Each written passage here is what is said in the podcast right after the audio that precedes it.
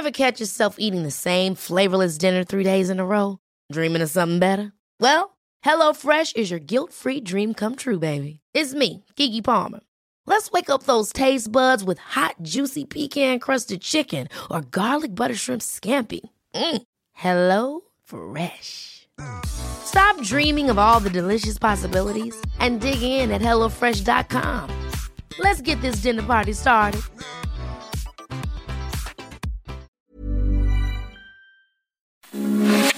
Heraldo Radio, con la H que sí suena y ahora también se escucha.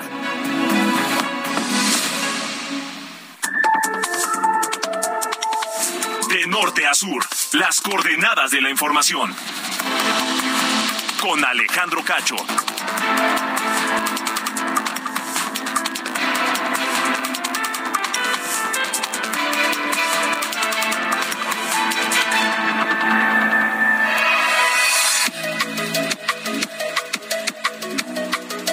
Noches, les saludo con enorme gusto este viernes, ya fin de semana, viernes, fin de semana laboral, por supuesto, viernes 12 de agosto de 2022. Yo soy Alejandro Cacho y le agradezco me permita llegar hasta donde usted se encuentre esta noche a través de la cadena nacional de Heraldo Radio y también de Now Media Radio en los Estados Unidos. Gracias a todos, un abrazo fuerte en esta tarde. Una buena noticia, buena noticia. Está lloviendo y está lloviendo fuerte en el área metropolitana de Monterrey, Nuevo León. Un saludo y un abrazo a toda la gente que debe estar esta noche muy contenta ya, la gente regia, por esta lluvia que tanto anhelaban, que tanto esperaban y que tanta falta les hace. Se pronostica que para los próximos días va a seguir lloviendo, así que enhorabuena para todos ustedes. Ojalá también esta lluvia le esté cayendo a Tamaulipas, a Coahuila, ojalá llegue algo a Chihuahua también, donde eh, hace falta y donde están atravesando desde hace ya años una sequía implacable. Esta noche aquí, en de norte a sur, ya que hablamos de Chihuahua, la gobernadora María Eugenia Campos, Maru Campos, informó que continuará el operativo especial con fuerzas federales y municipales en Ciudad Juárez, luego de los ataques registrados ayer en distintos establecimientos comerciales de aquella ciudad fronteriza, que dejaron nueve civiles muertos y dos reos del cerezo también asesinados. Además, la gobernadora Maru Campos advirtió a los criminales que no, que no se metan en Chihuahua.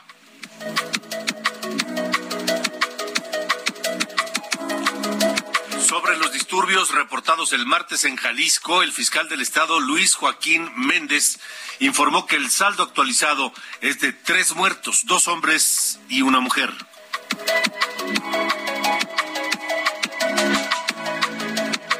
El presidente López Obrador buscará mantener a los soldados y marinos en labores de seguridad pública, aún después de que concluya su gobierno, para lo cual ya analiza prolongar el decreto mediante el cual ordenó que las Fuerzas Armadas permanezcan en las calles hasta el 27 de marzo de 2024, pero esto contradice a la propia Constitución General de la República. Las Fuerzas Armadas tienen otras labores. Su naturaleza y su razón de existir es otra, distinta a la seguridad pública en las calles. Sobre esto hablaré esta noche aquí en De Norte a Sur con el doctor Francisco Burgoa, profesor en Derecho Constitucional de la Facultad de Derecho de la Universidad Nacional Autónoma de México. Por cierto, por cierto, el presidente aseguró que no está de acuerdo en que se haya utilizado un helicóptero de la Marina para transportar a la mascota oficial del equipo de béisbol Olmecas de Tabasco al estadio de Macuspana para el arranque del primer partido de playoffs. La Marina, la Marina ha dado una explicación a la cual le puedo otorgar algún crédito. La Marina dice que lo hizo para acercar a la institución, a la propia Marina Armada de México, a los ciudadanos, que la vean como más cercana, más amigable.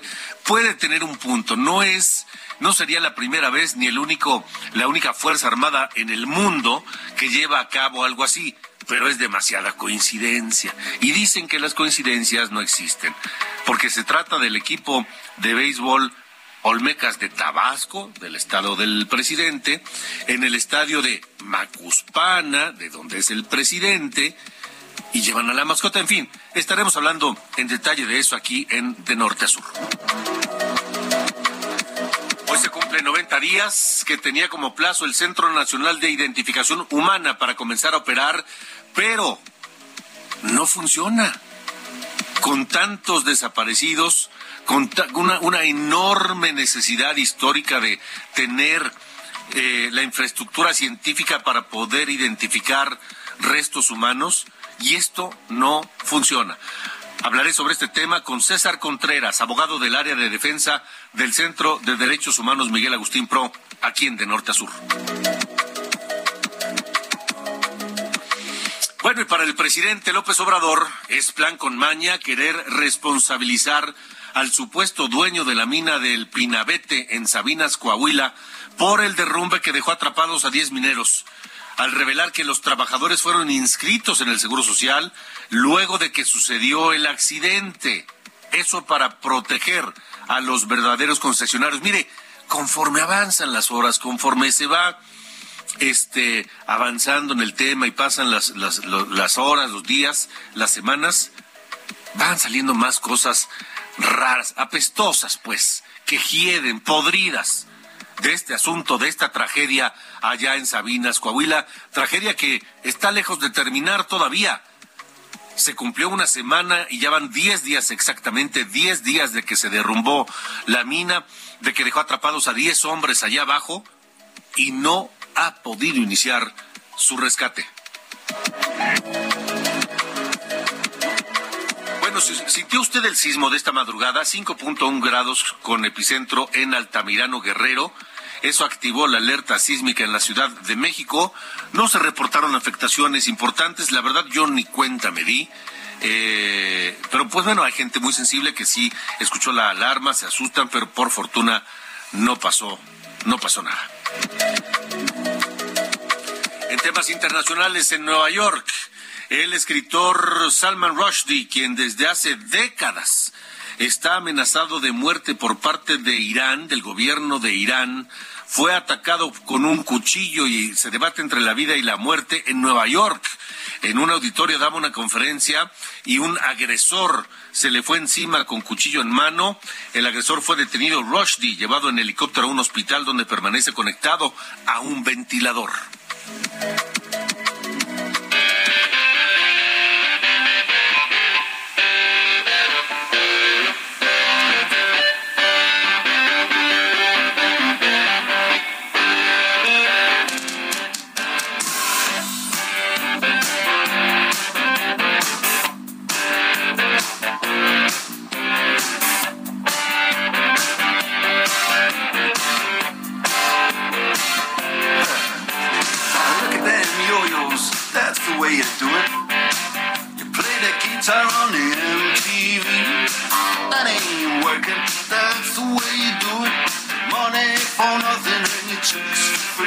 Money for Nothing es este tema rockerasísimo, rockerón para terminar la semana, mi querido Ángel Arellano.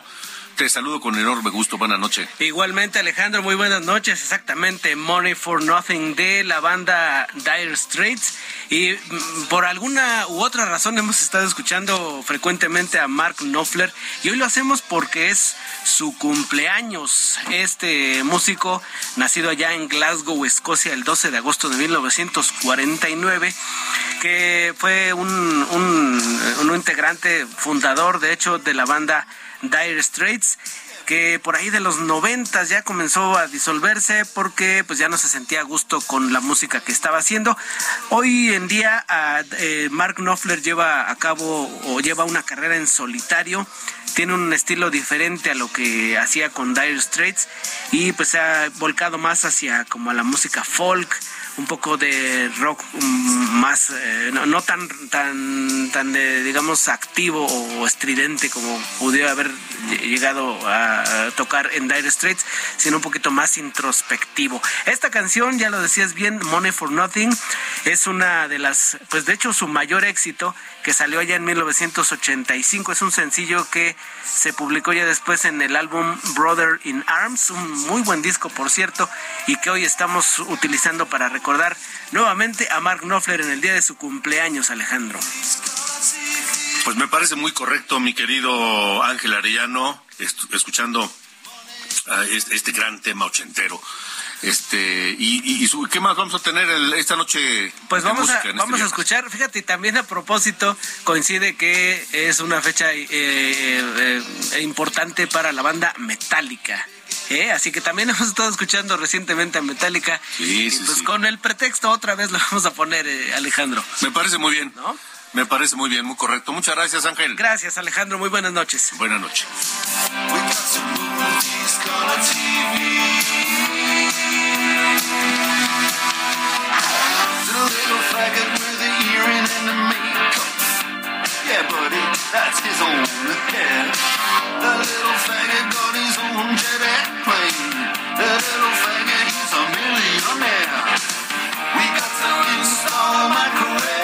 De norte a sur, con Alejandro Cacho.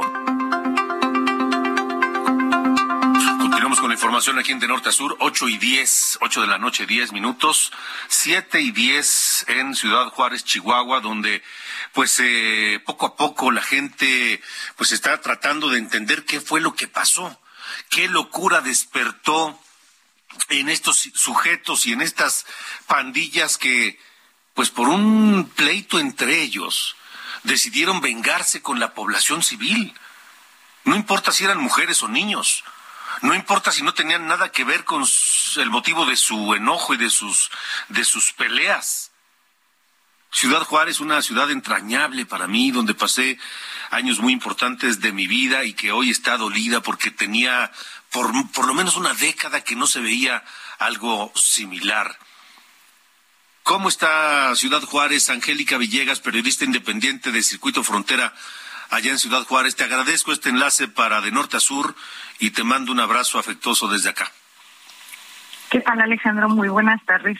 Pues para comentarte que esta mañana eh, las calles lucieron desoladas, cientos de negocios cerraron sus puertas al público, así como gimnasios, guarderías de y escuelas también optaron por no abrir. Mm, actualmente eh, se está llevando un operativo por parte de las autoridades después de los incidentes que se realizaron durante el día de ayer. El primero se registró a la una de la tarde, donde tres internos del Cerezo perdieron la vida, mientras otros resultaron lesionados.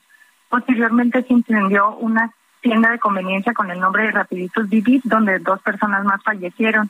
A partir de esta hora, varios establecimientos resultaron con ataques, entre ellos dos Oxos, un Circle K, donde cuatro personas más resultaron lesionadas y otra más falleció dentro del negocio. Uno de los incidentes que más le ha dolido a esta comunidad es eh, en el establecimiento de Little Caesar, donde cuatro compañeros de la estación Mega Radio perdieron la vida. En este mismo lugar, tres personas más resultaron lesionadas eh, dentro de la pizzería a donde arribaron elementos de la Secretaría de Seguridad Pública Municipal. Aguanten, ahí, ahí viene la ambulancia. Aguanten, aguanten. Ahí viene la ambulancia. ¿Dónde te pegaron? Ok. Aquí me vamos en la pierna, ¿no? ¿Ella está bien? Sí, sí. Okay. La acá y atrás. Ok. Ahí estaba en la gris. Sí.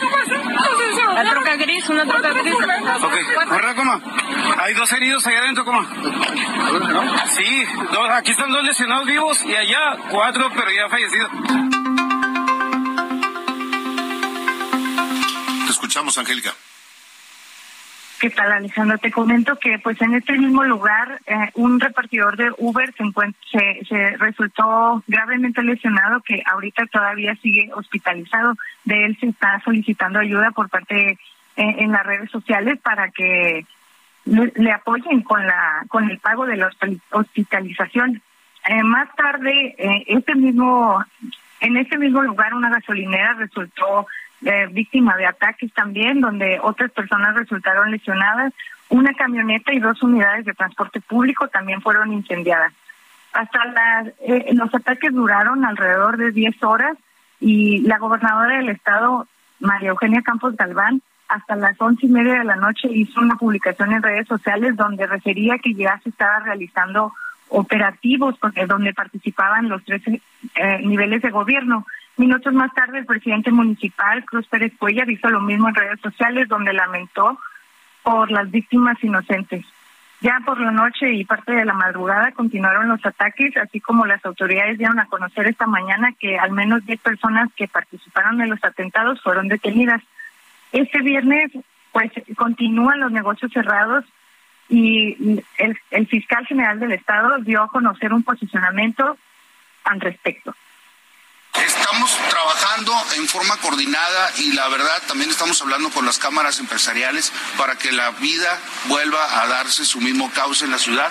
Entendemos que pueden estar ahorita aterrorizados por la psicosis de lo que sucedió. No nada más hay cuatro detenidos, hay, hay diez detenidos, doce personas lesionadas y once personas perdieron la vida lamentablemente. En uno de los, de los lugares donde un menor este, perdió la vida, primero estuvo lesionado y desgraciada y lamentablemente perdió la vida.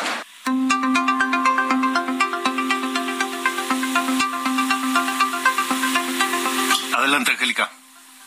Y te comento que tras una reunión de la mesa de seguridad donde estuvo la gobernadora del estado, mencionó que no van a permitir que se metan con el estado de Chihuahua, ya que esto es una muestra uh, de lo que de los que pretenden desestabilizar y quitar la paz a lo que se van a enfrentar que no se metan en el estado de Chihuahua. Esto va para todos. Aquí en Chihuahua queremos vivir, crecer y trabajar en paz.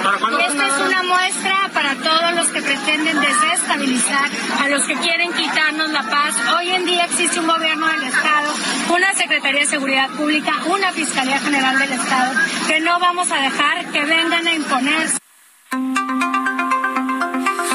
Vaya, pues eh, supongo que la, la, actividad, la normalidad tardará en regresar a Ciudad Juárez después de estos hechos, Angélica. Te agradezco mucho el reporte y seguiremos muy pendientes de lo que ocurra allá en la frontera. Gracias y buena noche. Muchas gracias, buenas noches. Gracias, Angélica. Villegas, periodista independiente de Circuito Frontera en Ciudad Juárez. Y luego de estos hechos, eh, esta mañana el presidente López Obrador anunció que buscará la vía legal para que las Fuerzas Armadas se mantengan en labores de seguridad pública después de 2024, es decir, cuando él ya no sea presidente de México. Dijo esto a pesar de que la Constitución establece que los militares deben volver a sus cuarteles dentro de dos años. Esto dijo el presidente en Palacio Nacional esta mañana. Vamos a consolidar la, la Guardia Nacional y al mismo tiempo este, buscar en cuestiones eh, estratégicas para proteger a la población. Imagínense lo de anoche. ¿Qué hace la Policía Municipal en Juárez si no interviene el ejército para detener a los responsables de estos crímenes? Pues se requiere que intervenga el ejército. ¿Y cómo darle soporte a esa decisión de dejar hay que pensar a las Armadas bien, en las calles? Hay que, hay que este, prolongar este, más el mandato, lo que establece el transitorio, porque vamos a buscar la manera, ayer hablamos de eso, de hacer reformas a varias leyes, reformas que no sean constitucionales, a leyes secundarias. ¿Sería por la vía legal entonces? Sí, siempre. Mire, esto va a ser un batidillo legal, porque mire, en 2019 el decreto por el que se creó la Guardia Nacional incluyó un artículo transitorio según el cual mientras la nueva corporación se conforma, o sea, la Guardia Nacional, el presidente podrá recurrir a las Fuerzas Armadas durante cinco años para la seguridad pública y ahora busca que ese periodo se alargue, modificando reformas secundarias, solo que al presidente se le olvida algo. Alguien debería asesorarlo bien. Ninguna ley está por encima de la Constitución. Y eso lo sabe mejor que yo el doctor Francisco Burgoa, profesor de Derecho Constitucional en la Facultad de Derecho de la UNAM. Francisco, gracias por estar aquí, doctor. Buenas noches. Al contrario, querido Alejandro, un gusto estar aquí con tu audiencia pues creo que no hay manera de lograr esto, además de que está, entraríamos en el debate de si la naturaleza y la obligación constitucional de las Fuerzas Armadas es hacer labores de seguridad pública. Bueno, comentabas ahorita, si el presidente no tiene quien lo asesore, hay que recordar, hay que tener presente, a lo mejor él no lo sabe, que hay una consejería jurídica de la presidencia de la República que lo debe de asesorar precisamente en todos estos temas. Si el presidente quiere que la Guardia Nacional pase a formar parte de la Secretaría de la Defensa Nacional con independencia de las consideraciones sociales, políticas, económicas y las que queramos considerar, entonces se tiene que hacer una reforma constitucional, porque bien lo comentas, ninguna ley, ni acuerdo presidencial, ni decreto presidencial, ni reglamento, ni nada, puede ir por arriba de la Constitución. Vivimos en un Estado constitucional de derecho, en donde tenemos una jerarquía de normas jurídicas, en donde la Constitución se encuentra en la cúspide, en la parte suprema, y a partir de ahí vienen todas las demás eh, normas, leyes que tenemos dentro del marco jurídico mexicano. Si el presidente quiere que la Guardia Nacional pase a formar parte de la de la Defensa, entonces tiene que ser sí o sí una reforma constitucional. Eso por una parte. Por la otra, esto que comentas, Alejandro, que es muy importante.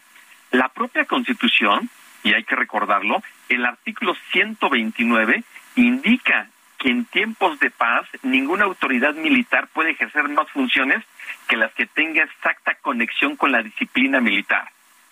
Resulta que tanto el ejército como la marina no están capacitados, no es su razón de ser tareas de seguridad pública, para eso es la policía, que van a decir, bueno, es que no tenemos policía, hoy es la Guardia Nacional, sí, precisamente la Policía Federal se convierte en la Guardia Nacional, pero como sus integrantes eran muy pocos, hay que verlo que a números cerrados, de los 110 mil elementos que tiene hoy la Guardia Nacional, pues aproximadamente son unos este, 90 mil que provienen del Ejército de la Marina y los otros 20 mil eh, a números cerrados provienen de la Policía Federal, es decir, que son tal cual o netamente civiles.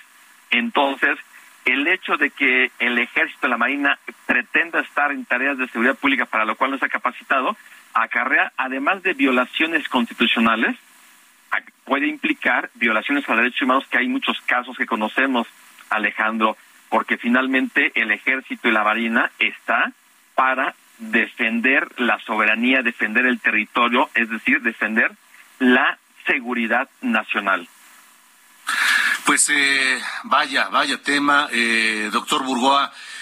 Pues esperemos a ver qué pasa. Lo cierto es que en este caso eh, el reloj va en contra, corre en contra de los deseos presidenciales y de su política de seguridad que simple y sencillamente pues no da los resultados que todos quisiéramos. Así es de sencillo. Pues sí, ahí están los resultados. Digo, más allá de que quieran seguirle echando la culpa a los dos gobiernos anteriores, el tema es que desde el primero de diciembre de 2018 ya es presidente López Obrador y lejos de que haya una, este, a lo mejor no disminución, pero que se mantuvieran los números en temas de inseguridad, se siguen agravando homicidios, todo lo que ha ocurrido en los últimos días en distintas regiones del país.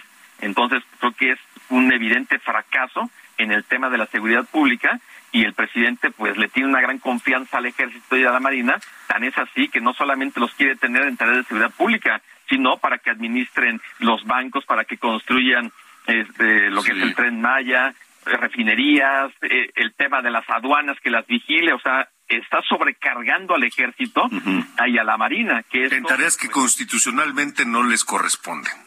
Pues no, no, le corresponden. Entonces, ese es. un gran tema que lo vamos a seguir este, teniendo y el presidente pues parece que solamente quiere apostar por seguir polarizando y decirle a la sociedad, ¿saben qué? Yo quiero hacer esto, pero el pueblo, el perdón, el Congreso es el que no quiere la oposición. Y para que llegue a la Corte y la Corte se vea ahí pues de alguna forma presionada y nuevamente estemos ahí en esa situación de que el presidente quiere presionar al Congreso y al Poder Judicial y de alguna forma seguir alimentando todo este encono polarización en la sociedad. De acuerdo. Doctor eh, Francisco Burgoa, gracias por haber estado con nosotros. Al, contrario, Alejandro, te mando un abrazote. Igualmente un abrazo. Son las ocho con veinticuatro. Volvemos a escuchar a Dire Straits y esto se llama So Far Away. Hoy cumple 73 años Mark Knopfler, uno de los personajes pilares de Dire Straits.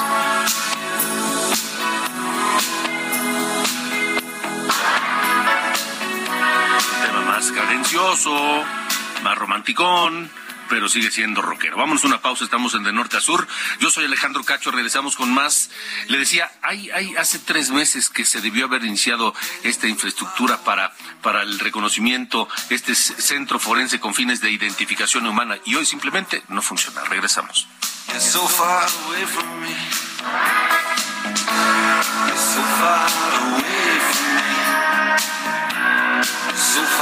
I just can't see. De norte a sur. Con Alejandro Cacho.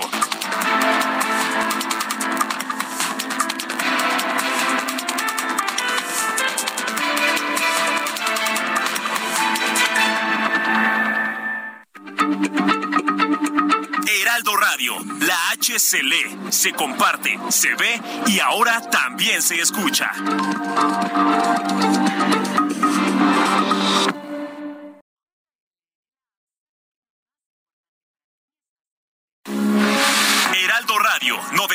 98.5 FM, una estación de Heraldo Media Group.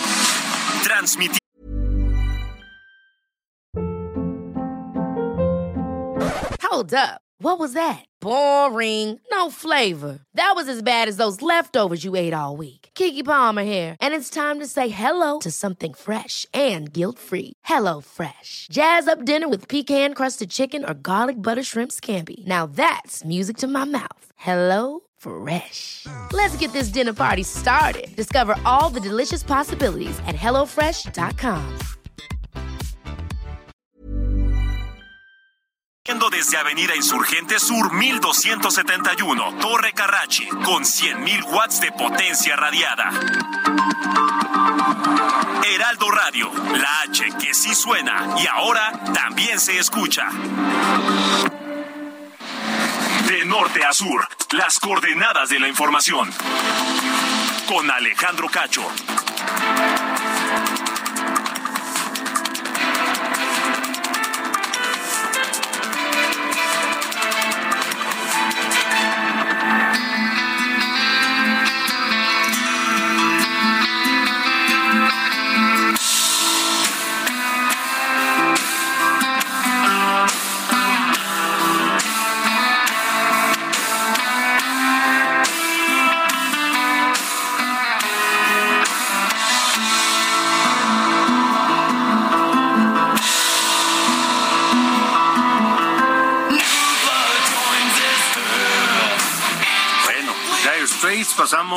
A Metallica. El 12 de agosto del 91 se dio a conocer, se, se lanzó el quinto álbum de Metallica, llamado así Metallica, pero más conocido como el álbum negro.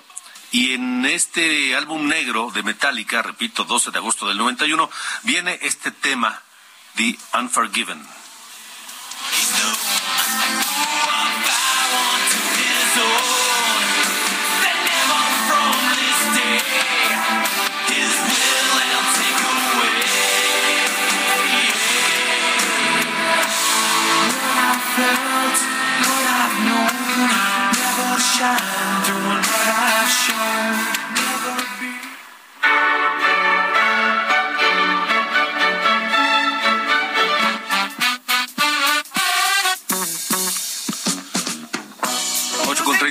Vamos con Carlos Allende, Sir Carlos Allende, este, ¿cómo estás mi querido Carlos? Oye, conforme pasan los días, las horas, eh, se van conociendo cada, cada vez más detalles y que apestan en torno a esta mina en Coahuila, donde hay 10 mineros atrapados desde hace 10 días. ¿No crees eso? Sí, sí, sí, sin duda. Digo, como cualquiera, cualquier tragedia luego que pasa, en, no, solamente en este país, en cualquier parte del mundo, la cochambre, ¿no? La, la, la porquería empieza a flotar porque pues, ponen demasiada atención donde antes a lo mejor nada más le ponían atención los dueños, ¿no?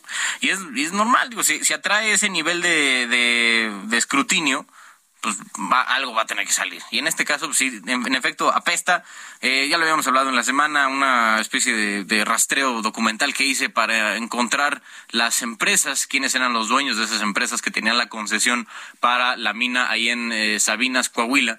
Y ahora parece que ya la fiscalía tiene identificada su eh, al culpable o a la digamos presa penal que se van a ir que es eh, un tal Cristian Silis, Silis eh, Arriaga quien fungía como administrador de la de la de la mina y lo van a acusar de un delito que está en el artículo 150 de la Ley General de Bienes Nacionales. No está incluido en el Código Penal Federal, pero bueno, sigue siendo un delito. Ese artículo 150 dice que una eh, sanción de 2 a 12 años de prisión se le va a imponer a quien use, aproveche o explote un bien que pertenece a la nación, en este caso el tema de las minas, sin haber obtenido previamente concesión permiso o autorización o celebrado contrato con la autoridad competente. Aquí hay un tema un poco importante. La concesión otorgada para esa mina tiene vigencia hasta el 2053. Eh, entonces, aquí la Fiscalía General de la República va a tener que hacer un, eh, un trabajo bastante importante para demostrar que esa concesión que está otorgada para esa mina no fue usada por este Cristian Silizarriaga. O sea, tienen que probar que este hermano le valió sorbete y que eh, eh, hizo sus trabajos, hizo los positos y es el responsable de haber eh, sepultado a estas 10 personas debajo de la tierra. No sé si el tema de, si el, el caso de para eso, si la, si la evidencia justo apunten hacia allá, pero eh, por lo pronto eso es lo que la Fiscalía General de la República tiene entre manos por este caso allá de la mina en eh, Coahuila. Pues a ver en qué queda todo este asunto, que cada vez apesta más y no es y no es por el agua que están que se estanca allí en los pozos. mi querido Carlos, gracias. Fuerte abrazo. Hasta luego. De norte a sur, con Alejandro Cacho. Y precisamente vamos a aquella zona, aquel, aquel, aquel, aquel pozo de carbón de la mina Pinabete, donde siguen atrapados 10 mineros. Han pasado 9, 10 días desde entonces. Paris Alejandro Salazar, enviado especial del, del Heraldo Mira Group. Te saludo. ¿Cómo estás? Buenas noches. Buenas noches, Alejandro, amigas, amigos de de México. Así es, son nueve días de búsqueda y rescate de estos nueve, de estos diez mineros atrapados desde el pasado 3 de agosto en la mina El Pinabete en Sabinas, Coahuila. Y es que hoy por la tarde la Coordinadora Nacional de Protección Civil, Laura Velázquez Alzúa, reveló que ya se llegó al fondo del Pozo 2 y se va a intentar ingresar a las galerías para la búsqueda y el rescate de estos 10 trabajadores atrapados en la mina El Pinabete. Vamos a escuchar cómo lo dijo la Coordinadora Nacional, Laura Velázquez. Hemos bajado aproximadamente los, los 60 eh, metros que tiene de profundidad el pozo. Ya el día de hoy lo que vamos a intentar es ya entrar a las galerías. El riesgo es Sí, sí, porque no sabemos con lo que nos vamos a encontrar. Repito, tocando piso ya de la mina y empezar la incursión en, la, en las galeras, no sabemos cuál vaya a ser la condición. ¿Qué tal si hay alguna pared algo, o pilotes tirados? Laura Velázquez dijo que los elementos de la Secretaría de la Defensa Nacional serán los primeros en bajar a este Pozo 2 para ver las condiciones y ver si ya se pueden iniciar eh, nuevamente el rescate y el ingreso de los buzos. Vamos a escuchar cómo lo dijo la coordinadora nacional Laura Velázquez. Es que es eh, muy eh, complejo poder comprometerme yo a decir hoy lo hacemos o mañana. ¿Tenemos las condiciones? Sí. Para entrar hoy sí las tenemos sí tenemos condiciones, pero vamos a estar midiendo, repito, tanto los gases como el agua. Ya no tenemos impedimento, pero hay que tener mucho cuidado porque eh, a lo mejor al llegar al piso, a tocar piso, nos damos cuenta de que hay eh, algún daño en las paredes y entonces eso significa que tendremos que ir avanzando en las galeras, a lo mejor deteniendo con pilotes, a lo mejor hay que escarbar, etcétera. No sabemos con lo que nos vamos a encontrar ahí abajo, por eso es Y hace unos minutos el equipo de respuesta inmediata ante emergencias y desastres de la Sedena ya realizó tres descensos al Pozo 2 y comenzó el retiro de elementos que obstruyen el ingreso de los rescatistas. Alejandro, el reporte que te tengo. O sea, podemos, podemos dar por eh, iniciadas ya las tareas de, de rescate ya físicamente con inmersiones a estos eh, pozos, aunque el resultado hasta hoy no ha sido el que todos queremos. Así es, ya, ya se tocó fondo 60 metros y está comenzando el retiro de estos eh, polines y de escombros, lo que llevaría a empezar a ingresar a las galerías. Esto no garantiza que en estas galerías se encuentren los eh, mineros, sin embargo ya se podrán empezar a ingresar a estas galerías y saber eh, con saber dónde están los los mineros. Pero ya, ya comenzaron físicamente los trabajos. Aris Alejandro Salazar, seguiremos pendientes de tus reportes desde allá, Sabinas, Coahuila. Gracias. Buenas noches. Buenas noches, 838. De norte a sur, con Alejandro Cacho. Antes de la pausa le hablaba de esta, de esta eh, anuncio de este nuevo Centro Nacional de Identificación Humana. Una infraestructura que, que sí, hace, hace muchísima falta. Si regularmente en, eh, en cualquier eh, lugar del mundo es necesario tener un centro científico en donde se puedan identificar personas, restos humanos, porque, bueno, a veces hay accidentes y los cuerpos quedan muy, muy, muy lastimados, destruidos, tal vez calcinados, y entonces hay que hacer estudios científicos para lograr su identificación, o eh, desaparecen personas y luego las encuentran después de mucho tiempo y hay que confirmar su identidad. En fin, hay muchísimas razones.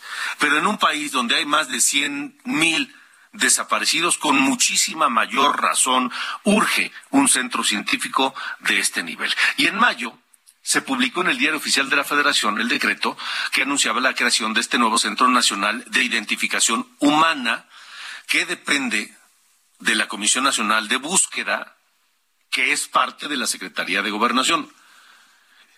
Su objetivo va a ser diseñar, ejecutar y dar seguimiento a las acciones de búsqueda forense para identificar personas. En el decreto se dio un plazo de 90 días, 90 días, no solo para tener listas las instalaciones, sino para comenzar a trabajar. Esos 90 días se cumplen hoy. ¿Y qué cree? Pues no están funcionando. No se ha cumplido ese decreto del gobierno. El edificio donde estaría operando este lugar sigue ocupado por, por particulares. Y la responsable, la titular de la Comisión Nacional de Búsqueda, Carla Quintana, considera que el proceso de pues de, selección de personal que trabajará ahí y la, la, la recolección previa de datos ya son un inicio. Es decir, se dan por bien servidos, pero no, el, hecho es que hoy se cumple el plazo y no está funcionando. Mientras tanto, familiares de desaparecidos, organizaciones civiles que exigen a las autoridades la creación de un Banco Nacional de Datos Forenses, como lo manda la ley general en materia de desaparición forzada, en más de cuatro años, en lo que va de este gobierno, este instrumento, que es responsabilidad de la Fiscalía General de la República, simplemente no existe. No se ha creado. Es por eso que esta noche le hemos pedido a César Contreras, él es abogado del área de defensa del Centro de Derechos Humanos Miguel Agustín Pro Juárez, que nos, que nos, que nos acompañe aquí en De Norte a Sur, porque, pues, ¿qué está pasando, César? Gracias por, por tomar esta llamada. Primero, ¿qué, qué, qué pasa con todo esto? Muchas gracias a ti, Alejandro, por, la invitación. Desde el Centro de Derechos Humanos Miguel Agustín Pro, Juárez, efectivamente, pues saludamos mucho la iniciativa de eh, crear este Centro Nacional de Identificación Humana, precisamente por todos los retos que mencionas y específicamente por tener conocimiento de que hay en el país más de 52 mil cuerpos no identificados hoy en día, es el producto del rezago forense de muchos años, del incremento de la violencia en todo el país y precisamente por eso es que se deben de invertir todos los esfuerzos institucionales del Estado para poder llevar a cabo este esfuerzo importante de identificación de personas. Y como bien mencionas, también reclamamos que a cuatro años del, de, que debió haber sido creado eh, este Banco Nacional de Datos Forenses siga sin funcionar. En, en relación al Centro Nacional de Identificación Humana, creemos que fundamentalmente este es el momento en el cual eh, la Cámara de Diputados efectivamente comienza a evaluar cómo se, será eh, llevado a cabo el presupuesto el próximo año y tendrá que ser en esas discusiones donde asuman la responsabilidad de haber sido quienes instruyeran a la creación del Centro Nacional de Identificación Humana. Es por eso que tendría que haber un presupuesto suficiente para el próximo año, pero como bien mencionas, también es indispensable que los trabajos empiecen cuanto antes y en ellos y ello se verá reflejado dependiendo de la voluntad política que haya de la Secretaría de Gobernación para destinar recursos extraordinarios en este momento para que comience a, eh, a, operar su funcionamiento. Y por el otro lado, respecto al Banco Nacional de Datos Forenses, decirte también que en este momento eh, hay un litigio en un juicio de amparo por parte de familiares en contra de la Fiscalía General de la República que exigen la creación de este Banco Nacional de Datos Forenses y que reclaman el incumplimiento de la Ley General de Desaparición, como tú bien lo comentabas. Eras abogado del área de defensa del Centro de Derechos Humanos Miguel Agustín Pro Juárez. Creo que pronunciaste la palabra o la frase clave, que es voluntad política. Y pareciera que ni para el centro de identificación ni para esta, esta ley en materia de desaparición forzada hay voluntad política de cumplir lo que este gobierno prometió. Y es precisamente eh, por, por, por las más de 100.000 personas desaparecidas que desafortunadamente durante todos estos años han sido ellas quienes están en el campo rascando con sus propias manos la tierra para poder recuperar los, los restos de sus seres queridos, que es profundamente indignante que después de ellas y ellos localizar a estas personas, después no sean identificadas y su y su y, los cuerpos permanezcan bien en las morgues, bien en fosas comunes donde no son retornadas a sus familias. Recordemos lo grave que es y lo trágico que es eh, que tantas familias en todo el país tengan la incertidumbre de saber dónde están sus familiares y que no tengan una respuesta por parte del Estado. Es precisamente por eso que eh, urgimos a que tanto la Fiscalía General de la República asuma su responsabilidad de dar un eh, dar pasos firmes en la creación del Banco Nacional de Datos Forenses, porque lo que sabemos hasta ahora es que su plan de eh, realizar este, de, de, generar y de concentrar toda esta información genética, lo ven como un proyecto a largo plazo, es decir, que pasarán años antes de que, se cree el banco y esté en funcionamiento, y eso no atiende verdaderamente a la urgencia que plantean las familias. Y por el otro lado, sin duda, este es el momento en el cual eh, los esfuerzos del Estado se tienen que ver reflejados en que el Centro Nacional de Identificación Humana tome la forma correcta, sea eh, también, eh, digamos, receptiva por parte de las fiscalías de todo, de todo el país, porque precisamente las fiscalías tendrán que colaborar con este Centro Nacional de Identificación Humana. Ellas tienen la información, tienen la custodia sobre los cuerpos y tendrán que colaborar precisamente con el Centro Nacional de Identificación Humana y no cerrarse, porque precisamente esta iniciativa lo que tendría que hacer es ayudarles a combatir el rezago que tiene tantos años. Pero, pero ¿qué es lo que qué pasa, César? ¿Por qué, ¿Por qué no hay la voluntad? ¿Por qué no les interesa, a pesar de ser una promesa presidencial, por qué no les interesa avanzar en esto? ¿Será que ya se dieron por vencidos? ¿Será que se están dando cuenta que no es tan fácil resolver las cosas como ellos lo, lo decían en, desde la oposición? Desde el Centro PRO consideramos que lo más relevante de todo, de toda esta eh, trágica situación en la cual se encuentra el, el país es precisamente que no podemos esperar más tiempo, no se puede esperar más tiempo para darle una respuesta a las familias. Y precisamente es a través del presupuesto, es a través de la colaboración y compartir la información que se tienen que ver reflejadas, reflejados los resultados que se buscan realmente. Y una cosa que es muy preocupante y que también explica un poco por qué se ha convertido este problema en estas dimensiones es que las fiscalías son quienes traen todo este rezago, es decir, hay muchos cuerpos que pudieron haber sido identificados antes. Entonces, si no tuvieran nada que ocultar, estarían colaborando. Y eso es lo que nos preocupa principalmente. ¿Qué es lo que ocultan, César? Eh, precisamente todo, eh, todo esto tiene que ver con información, es decir, información de los cuerpos e información de las familias. Al unirse esa información surge una identificación. la información se encuentra fragmentada, se encuentra incompleta, se encuentra errónea en muchos casos, y eso es precisamente lo que o sea, un lo que, buen lo que proceso de ocultan es identificación pues, podría lo que dar como ocultan- resultados. lo que ocultan es su incapacidad como investigadores. Así es, y precisamente el país no estaba preparado desde 2006 que comienza esta gran crisis de desaparición y violencia en México para poder asumir todo este reto que implicaría las identificaciones de los años siguientes. Las morgues se saturaron, los peritos fueron insuficientes, los recursos no estaban pensados para destinarse a, a la identificación forense y hoy tendría que asumirse que es una prioridad para el país. Ya. Pues César, César Contreras, gracias por haber eh, tomado esta llamada. Gracias Alejandro, un saludo para ti y tu auditorio. Hasta luego, buenas noches. Son las ocho con 48 tiempo del centro del país. De norte a sur, con Alejandro Cacho.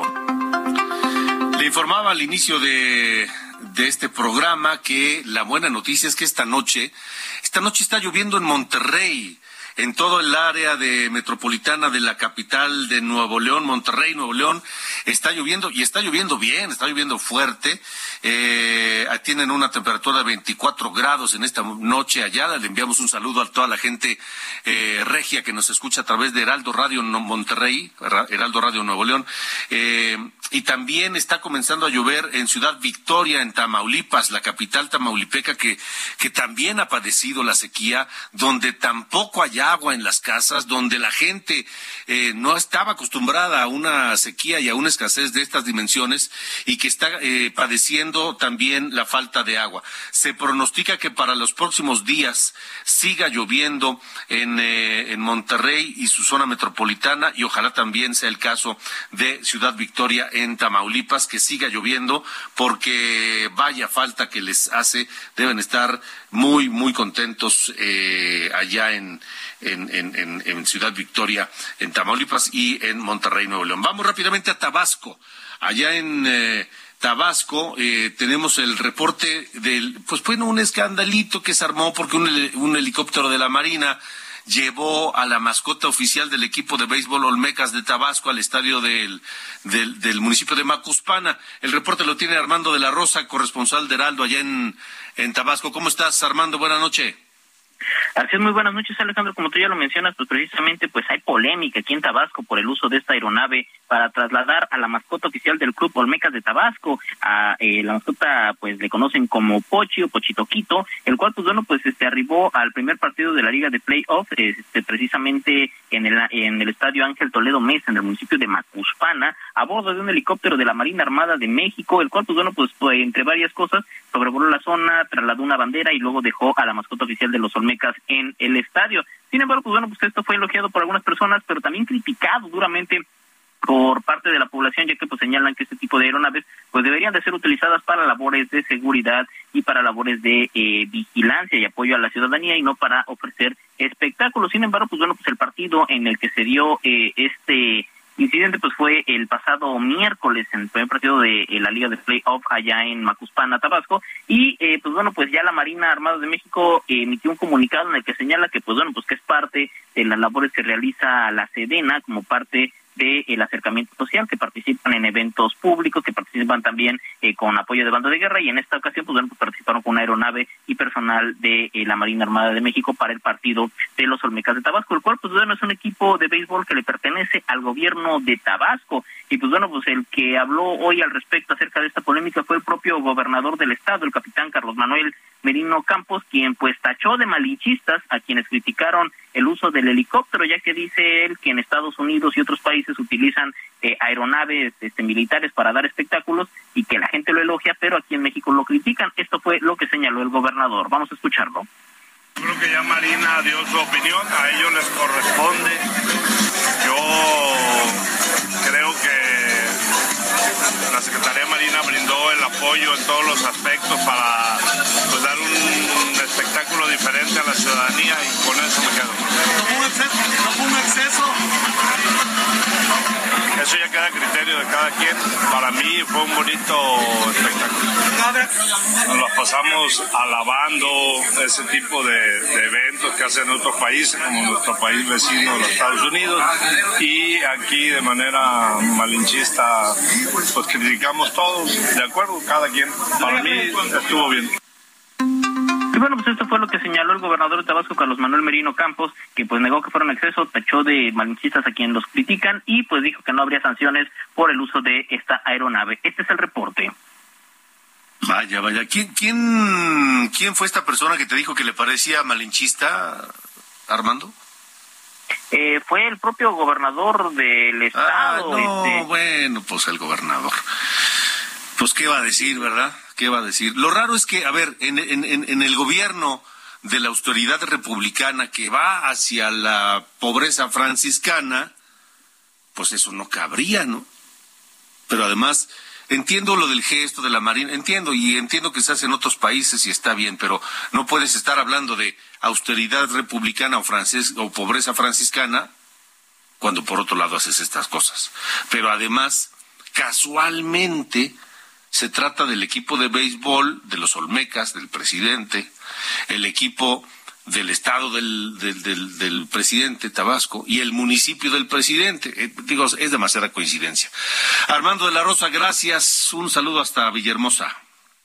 Gracias, un pendiente con la información. Gracias, gracias. Son las ocho con cincuenta y cuatro, nos vamos ya, terminamos esta semana de labores, pero no nos queremos despedir sin, sin irnos con música.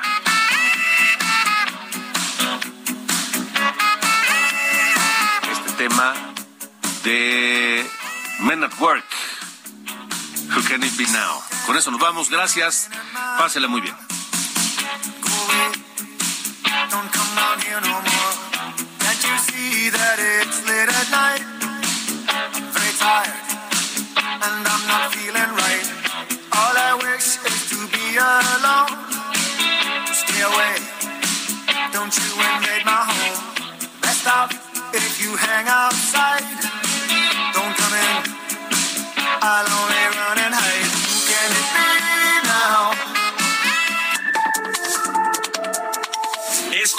De Norte a Sur, las coordenadas de la información. Con Alejandro Cacho.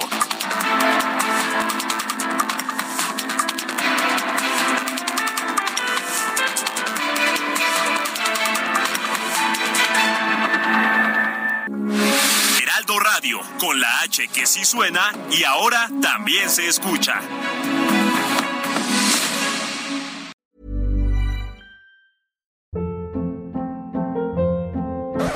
Hold up. What was that? Boring. No flavor. That was as bad as those leftovers you ate all week. Kiki Palmer here, and it's time to say hello to something fresh and guilt-free. Hello Fresh. Jazz up dinner with pecan-crusted chicken or garlic butter shrimp scampi. Now that's music to my mouth. Hello Fresh. Let's get this dinner party started. Discover all the delicious possibilities at hellofresh.com.